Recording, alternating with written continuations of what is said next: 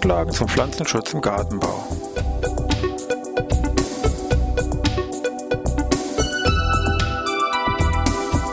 Ein wöchentlicher Podcast der Forschungsanstalt für Gartenbau an der Fachhochschule Weinstefan von und mit Thomas Lohrer.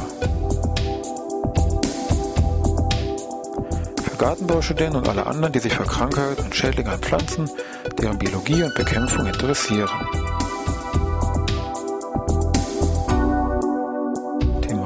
Heute Anton de Barry. Ja, ich begrüße wieder zur neuen Podcast-Ausgabe hier Pflanzenschutz im Gartenbau. Das war ein Stefan. Wir wollen uns heute mal mit ja, berühmten Persönlichkeiten beschäftigen, die im Pflanzenschutz, in der Phytopathologie von historischer Relevanz sind.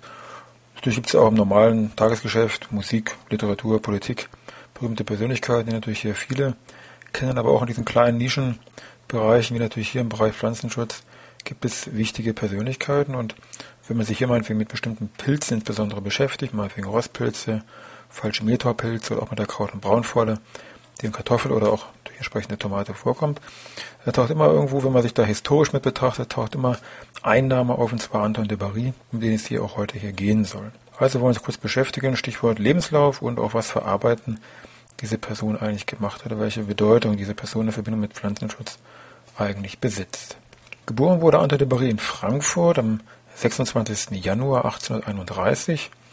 Der Großvater war Kaufmann, der Vater war Arzt, aber schon mit sehr starkem Interesse an naturwissenschaftlichen Fragen. Also auch hier ging er scheinbar da genetisch, sage ich mal, auf den Sohnemann über, weil nämlich auch die Mutter, Emmelmeier, sich auch sehr interessiert für naturwissenschaftliche Themen sich hat und auch aus ihrer Familie schon verschiedene Naturwissenschaftler hervorgegangen sind. Also wie gesagt, das lag wohl hier in dieser Familie, dass jetzt das geballt, sage ich mal, hier bei ihrem Sohn sich entwickelt hat.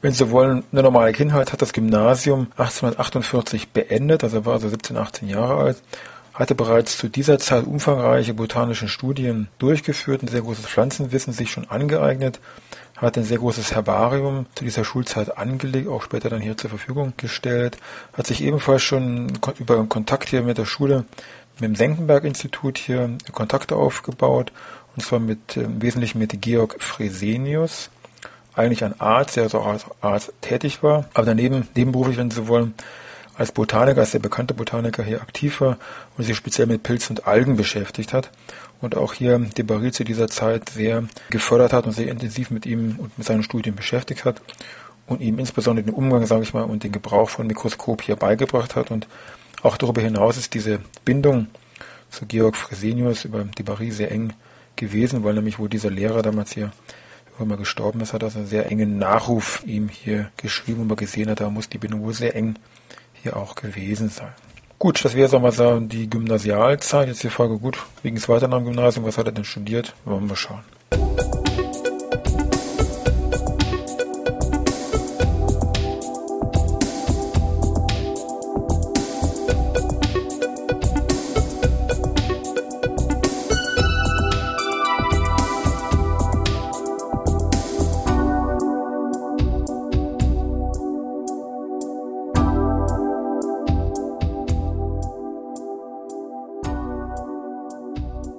Ja, wir haben gesehen, Gymnasium verlief soweit schon mit sehr großen botanischen Interessen. Was hat er nun studiert am Gymnasium? Er hat erstmal Medizin studiert, hat also hier im Sommersemester 1849 in Heidelberg damit gewonnen, hat dann nach Marburg relativ schnell gewechselt und im Wintersemester 1850-51 auch nach Berlin übergewechselt, hat sich dort mit dem Pflanzenphysiologen und Kryptogamenforscher Alexander Braun, sag ich mal, über die Vorlesung hier auch äh, zusammengetan und auch an ihn, wie gesagt, hatte ich eine sehr lange langjährige Beziehung, Interessensbindung hier aufgebaut. 1853, da war er gerade 22 Jahre alt, das ging damals noch, hat er bereits promoviert zum Dr. Med, er hatte ja Medizin studiert. Er hat dann auch als Arzt ungefähr ein Jahr gearbeitet, hat aber dann das Ganze zugunsten der Botanik aufgegeben und dann bereits nicht fast im gleichen Jahr, Dezember 1853, ist er dann an die Medizinische Fakultät Tübingen übergesiedelt als Privatdozent für Botanik und hat sich hier diesen botanischen Studien sehr stark gewidmet. Ist dann innerhalb von zwei Jahren, Herbst 1855, bereits nach Freiburg als Professor berufen worden, ist dort ganze Zeit geblieben, bis 1867, also fast zwölf Jahre lang. Hatte ich in dieser Zeit verheiratet mit Anthony Einert. Insgesamt gingen dann vier Kinder aus dieser Ehe vor, drei Söhne und eine Tochter. Ist dann 1867 nach Halle übergewandert, auch ebenfalls als Lehrprofessor und ab 1872 war er dann bis zu seinem Tod im Jahr 1888 in Straßburg der Leiter vom Lehrstuhl für Botanik und ist eben dort geblieben, obwohl er andere Rufe von anderen Hochschulen bekommen hat, aber er wollte da in diesem Straßburg bleiben, weil die Bedingungen hier für ihn optimal waren. Ja, 1887 hat sich bereits eine schwere Erkrankung abgezeichnet, ein Sarkom, also ein bösartiger Tumor in der Oberkiefernhöhle. Und trotz Operation, die er zur damaligen Zeit nicht zum Erfolg geführt hat, ist also Beginn des Jahres, 19. Januar 1888, mit hier letztendlich nur 57 Jahren gestorben.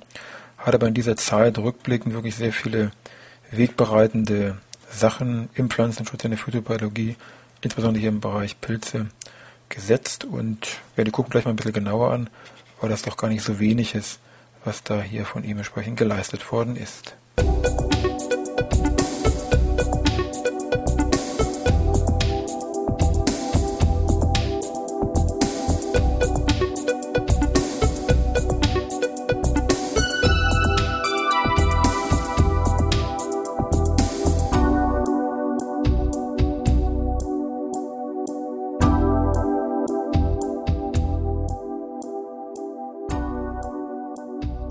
Damit den Stellenwert jetzt von diesen Ergebnissen und Untersuchungen, die Debarry gemacht hat, besser bewerten können, muss man sich ein in diese Zeit zurückversetzen. Also sprich, was war denn damals so Stand des Wissens? Also gehen wir mal zurück, so ungefähr um 1850 rum. Was waren da eigentlich so los im Bereich Pilze rufen Krankheiten hervor, sage ich mal. Also der Stand der Pilzkunde damals war im Wesentlichen, man hat sich auf den beschreibenden Charakter gestört. Also man hat die Pilze gesehen, erkannt, hat gesagt, okay, die sind so und so groß, bilden die und die Spuren. Also man hat versucht, diese Pilze erstmal zu beschreiben. Punkt eins, sehr interessant, sehr wichtig. Das zweite Punkt war natürlich, man hat sich mit dieser Lebensweise beschäftigt. Man hat erkannt, aha, Pilze wachsen auf toten Substanzen, okay, können auch auf lebendigen Pflanzen irgendwo auftreten und werden hier irgendwie in Verbindung mit Krankheiten gebracht. So, und dann teilt sich hier aber das Ganze in, wenn Sie so wollen, drei Richtungen auf. Ein Teil von den Forschern, Wissenschaftlern, wie auch immer, hat gesagt, diese Gebilde, diese Strukturen, die sich auf diesen Krankenpflanzen bilden, das sind überhaupt gar keine Pilze. Das sind irgendwelche pflanzlichen Strukturen, irgendwelche pflanzlichen Exantheme. Die Pflanze ruft das entsprechend hervor und das ist gar kein Pilz. Lager 1. Lager 2 ist, die haben gesagt, ja, das sind Pilze und auf die Frage, wo kommen die Pilze denn her, wo gehen sie hin, wurde genannt, ja, die Pilze werden durch Urzeugung erstanden. Also das heißt, wir sind in der Urzeugungstheorie und die haben das also vehement verteilt gesagt, die werden eben durch Urzeugung werden die hervorgerufen. Lager 2. Und Lager 3 ist eben, die gesagt haben, ja wohl, das sind Pilze, aber diese Pilze, die an diesen kranken Pflanzen auftreten, das ist bitte schon die Ursache der Krankheit und nicht irgendwie die Folge oder treten sekundär auf oder wie auch immer, sondern dieser Pilz ruft diese Krankheit hervor. Lager 3. Die haben sich da, sag ich mal, größere wissenschaftliche Gefechte geleistet und die Leistung von dem Debarry war halt eben nur, und hatte ich eben diesem letzten Lager da zugewandt, dass er eben wissenschaftlich beweisen konnte oder bewiesen hat, dass eben die Pilze wirklich konkret die Ursache für diese Krankheit sind. Also eine maßgebliche Bestätigung von dem, was eben schon manche vermutet haben, aber er hat das eben wissenschaftlich untermauert, belegt, dass die beiden anderen Lager im Prinzip passen mussten. Das meinetwegen wichtige Meilensteine bei diesem ganzen Thema ist zum Beispiel Thema Brandpilze. Da hat er bereits 1853 hier ein zentrales Werk veröffentlicht, heißt Untersuchung über die Brandpilze und die durch sie verursachten Krankheiten der Pflanzen mit Rücksicht auf das Getreide und andere Nutzpflanzen. Also 1853, Thema Brandpilze wurde von ihm hier auf knapp 140 Seiten, das ist ein letztendliches Buch, wenn Sie wollen, hier veröffentlicht. Daneben hat er sich mit falschen Metapilzen beschäftigt, was manche falsche Metapilze tragen auch heute noch entsprechend hier seinen Namen oder entsprechend er ist da als Autor mit aufgeführt, mal wie ein Violen dieser falsche Meter. Hat auch sich mit anderen Pilzen beschäftigt, unter anderem auch zum Beispiel der Würzwechsel von Rostpilzen. Stichwort Getreide-Schwarzrost. Der Wechsel zwischen Getreide und dieser Berberitze. Das hat er 1864 in konkreten praktischen Infektionsversuchen nachgewiesen, dass hier dieser Würzwechsel stattfindet.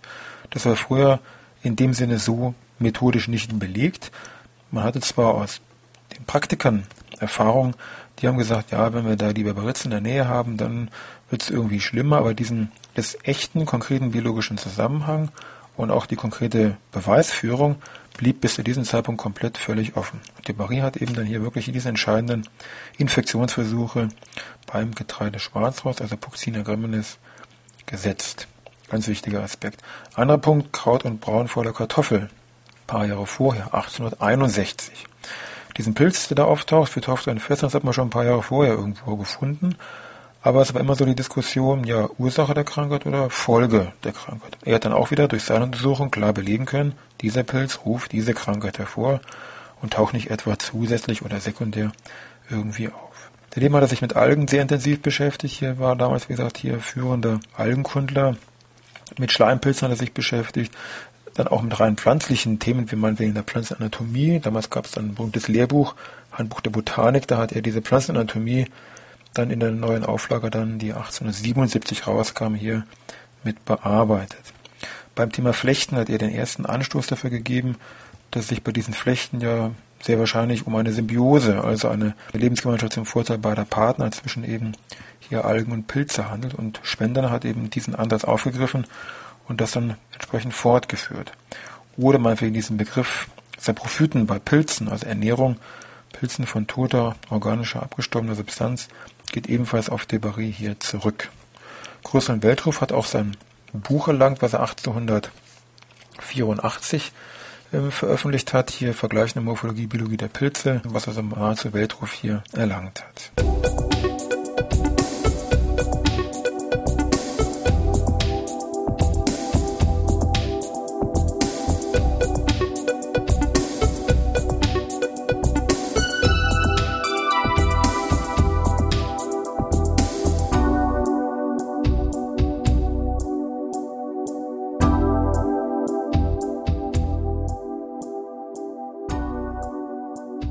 Besondere Gabe von Debarry war mit Sicherheit hier genau in diesem Bereich Pflanzenschutz, Pilzentwicklung genau hinzusehen, die ganzen Sachen zu beschreiben, auch zu kombinieren und das alles in einen Lebenszyklus einzubinden.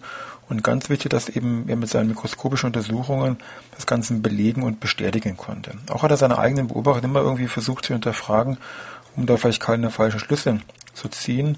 Also bekannt ist zum Beispiel solche Hinweise dann mit seinen früheren Schülern. Da hat er eben irgendwelche Pilzspuren auf irgendwelche Sachen, sage ich mal, ausgebracht, die dann gekeimt sind. Da haben die Schüler eben gefragt, so was da passiert. Und haben die Schüler gesagt, ja, die Spuren haben eben gekeimt, sie haben einen Schlauch ausgebildet. Und dann hat dieser Debarry eben gesagt, ja, woher wissen Sie denn, dass der Schlauch aus der Spure kommt und nicht in sich hereingewachsen ist? Dann kann man schon erkennen, Sachen, die scheinbar ganz logisch erscheinen, hat er nochmal hinterfragt, um da eben keine falschen Schlüsse zu ziehen. Bezüglich jetzt ähm, Literatur, wo kann man jetzt über Debarry was nachlesen? Wie gesagt, ein berühmter Phytopathologe hat natürlich diverse Nachrufe bekommen, die auch in der Fachpresse veröffentlicht worden sind. Derer gibt es mehrere, natürlich praktischer, ist ein deutscher Forscher gewesen, da sind diese Nachrufe auch hier auf Deutsch erschienen. Zwei Stück habe ich Ihnen mal rausgesucht, wo Sie dann im Detail vielleicht nachlesen können, wenn Sie wollen. Einmal in der Zeitschrift Die Naturwissenschaften erschienen, 19. Jahrgang Heft 5 vom Januar 1931. Heißt ganz banal Anton de Barry zur Erinnerung an seinen 100. Geburtstag von Fischer. Je nachdem, welchen Zugang Sie Ihre, Ihre Bibliothek haben, kommen Sie über den Artikel direkt online als PDF-Datei ran. Oder das andere ist ähm, ein bisschen längerer Nachruf auf rund 70 Seiten in der Zeitschrift für Botanik erschienen. 24. Jahrgang 1930, 1931 von Ludwig Joost heißt zum 100. Geburtstag Anton de Baris und geht ja auch sehr ins Detail, was er alles entsprechend getan und gemacht hat.